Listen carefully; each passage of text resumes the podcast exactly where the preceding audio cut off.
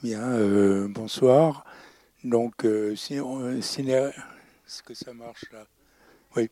Est-ce que Ciné Légende reprend son parcours pour une année avec euh, quelques films qui méritent d'être revus ou vus? Donc, euh, rapidement, ce soir, c'est Fedora, donc, dans un thème que, qu'on consacre à l'éternelle jeunesse. Donc, éternelle jeunesse, comment rester longtemps beau, vieux, et également, euh, pardon, longtemps jeune, et également beau, que je ne mélange pas les pédales. Donc, on aura ce film Fedora pour euh, l'histoire d'une euh, star américaine qui ne vieillit jamais, théoriquement. Et dimanche, on aura un film lituanien à découvrir, un petit film, un petit chef-d'œuvre, à mon avis, sur un film lituanien sur une petite fille qui pense être belle, mais qui se pose des questions.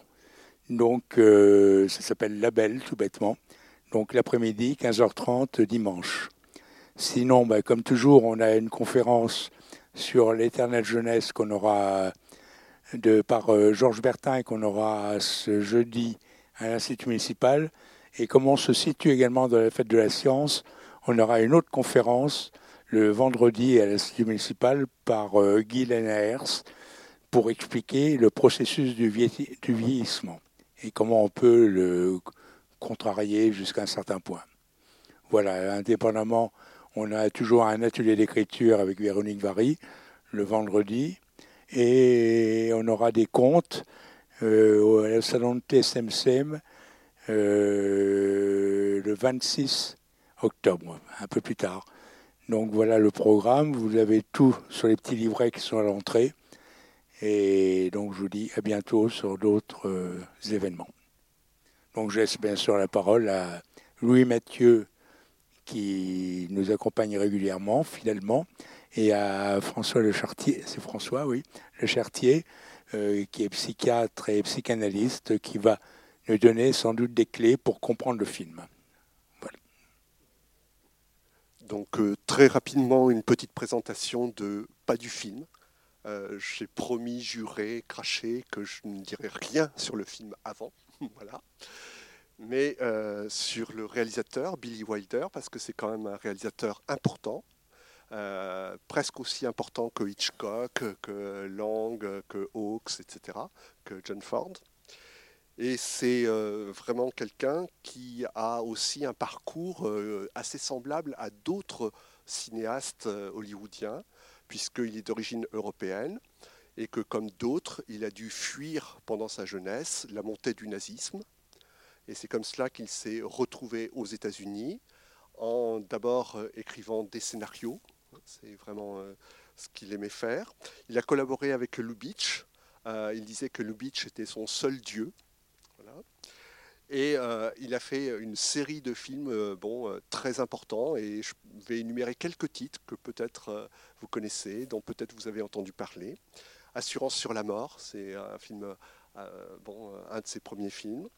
Boulevard du crépuscule, ça j'en parle un tout petit peu parce que là il y a un petit rapport avec ce film-là. C'est une actrice, une grande actrice, une star déchue après le passage du muet au parlant. Vous savez que ça a été une révolution à Hollywood, c'est-à-dire que plein de gens qui avaient euh, vraiment euh, du succès, qui étaient demandés de partout, et quand euh, le parlant est arrivé, eh bien, il fallait d'autres qualités, la voix notamment, et donc des acteurs se sont retrouvés comme cela, sans travail. Sept ans de réflexion, je ne sais pas si ça vous dit quelque chose, témoin charge avec un admirable avocat joué par Charles Lawton. Certains l'aiment chaud. Je ne sais pas si vous vous souvenez toujours de cette réplique hein, à à quelqu'un qui dit, euh, parce qu'il est déguisé en femme, euh, mais je suis un homme. Et la réponse, Ah, personne n'est parfait. Et c'est un film qui a le mérite énorme hein, d'aborder à une époque où c'était très peu fréquent euh, la question de l'homosexualité. Et euh, voilà, et vous savez à quel point cette question-là est encore euh, malheureusement euh, d'actualité aux États-Unis. La garçonnière. Et en 78, donc c'est un film qu'il a réalisé quand il avait 72 ans, euh, Fedora, le film que nous allons voir ce soir, adapté d'une nouvelle que François Le Chertier a lue, donc ça c'est super, il pourra nous en parler.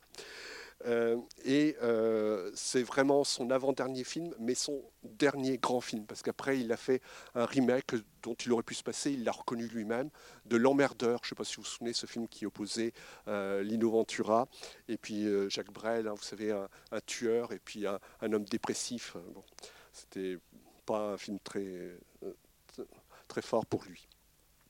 Alors vous dire que c'est un film qu'il a eu beaucoup de mal à produire parce que, euh, comme Billy Wilder le dit dans ses entretiens, les studios américains euh, à cette époque-là étaient dirigés par des gamins qui n'avaient plus aucun respect.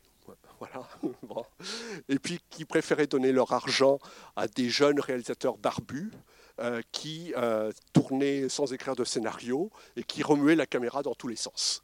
Et voilà. Et ces réalisateurs dont il parle, euh, ben, c'est quand même des gens comme George Lucas, vous voyez La Guerre des Étoiles, hein, Steven Spielberg et Terence Malick, qui ne sont pas des petits réalisateurs. Mais voilà, euh, il n'y avait plus de sous pour ça. Et alors, ce qui est incroyable, c'est que donc, euh, ça a été des boîtes de production allemandes qui ont accepté de financer le film, et dont l'une s'appelle Geria Gériafilm. C'est incroyable, quoi. Il y a bon, gériatrie, enfin, vous voyez, tout ça. Bon. Et puis, du temps de la glorieuse SFP, Société française de production, du temps où il y avait un vrai service public de l'audiovisuel et de la production audiovisuelle hein, euh, euh, dans l'ORTF, comme on l'appelait à l'époque. Ce qui, vous le savez, est malheureusement terminé. Voilà, et puis j'arrête là et je ne dis rien du film. Alors je ne sais pas si vous voulez dire quelque chose. Bah, euh, c'est-à-dire les clés, je marchais en vous. C'est pas assez fort? Vous n'entendez pas? Oui, d'accord. Donc, excusez-moi, hein, je saurai pour la fin.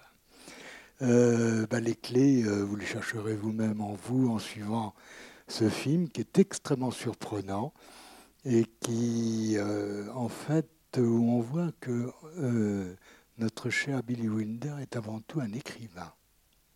Et vous verrez, je vous expliquerai après pourquoi c'est un écrivain la façon dont il a repris euh, la nouvelle de Tom Tryon est assez étonnante, hein, parce qu'il a réécrit la nouvelle complètement. En fait. Quand on lit la nouvelle euh, et quand on a vu le film, c'est totalement différent. Hein. Donc on en discutera après. Et on parlera de vos émotions. Ça, ça, me paraît très important parce que nous, on l'a vu, euh, je ne sais pas, ça va être la cinquième fois. Bon, donc, euh, l'émotion, elle n'y est plus. Quoi.